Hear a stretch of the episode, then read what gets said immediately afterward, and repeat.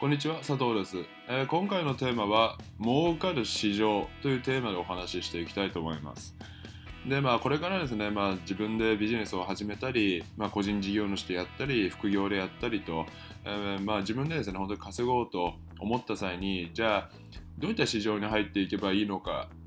って悩んだりすると思うんですけども、まあ、多くの人はやっぱり、うん、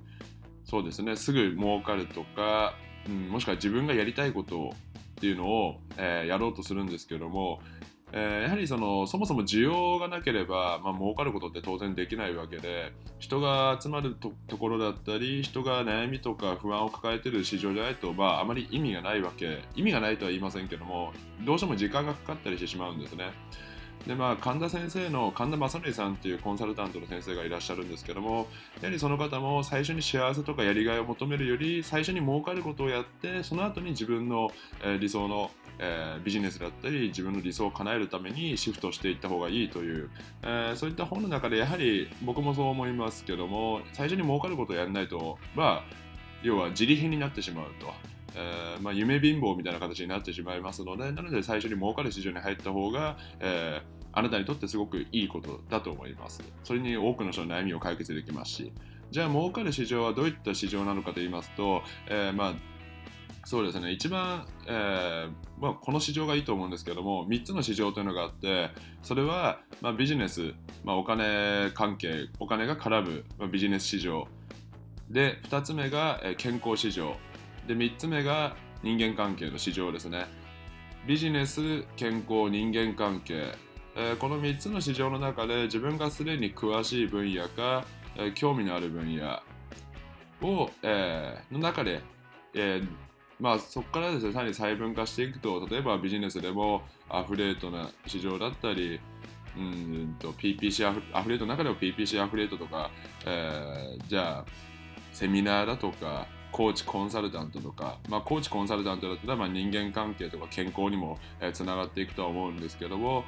えー大枠の中ではビジネス健康人間関係の中で人間関係の市場の中で自分が一番になりたい分野、えー詳しい分野を突き詰めてえやっていく方がいいと思います。で、そこでまあどんな肩書きをやっていけばいいのか、まあ、そこはですね、ご自身のスキルで変わってくると思うんですけども、まあ、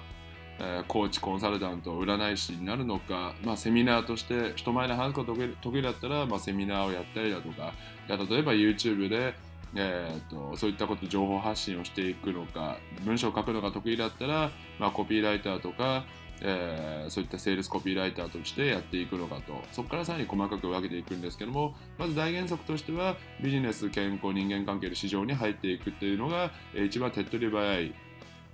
方法になるしあとリサーチとドライテストもしやすいと思います。のでドライテストっていうのは、まあ、最初お金かけずに本当に自分の、スキルとか商品自分の発信する情報が、えーまあ、人の悩みを解決することができるのかっていう部分にですね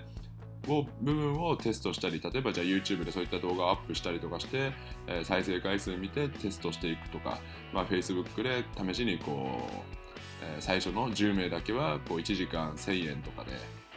やってみるとか、えーそういうふうにですねあのテストもしやすくなると思いますのでまずはこの儲かる市場ビジネス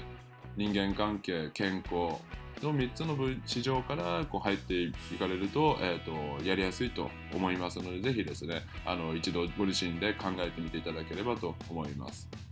はい、えーそれではですね、今回の動画はこれで以上になるんですけども、参考になりましたらぜひですね、高評価、グッドボタンを押していただいて、チャンネル登録もしていただけると嬉しく思います。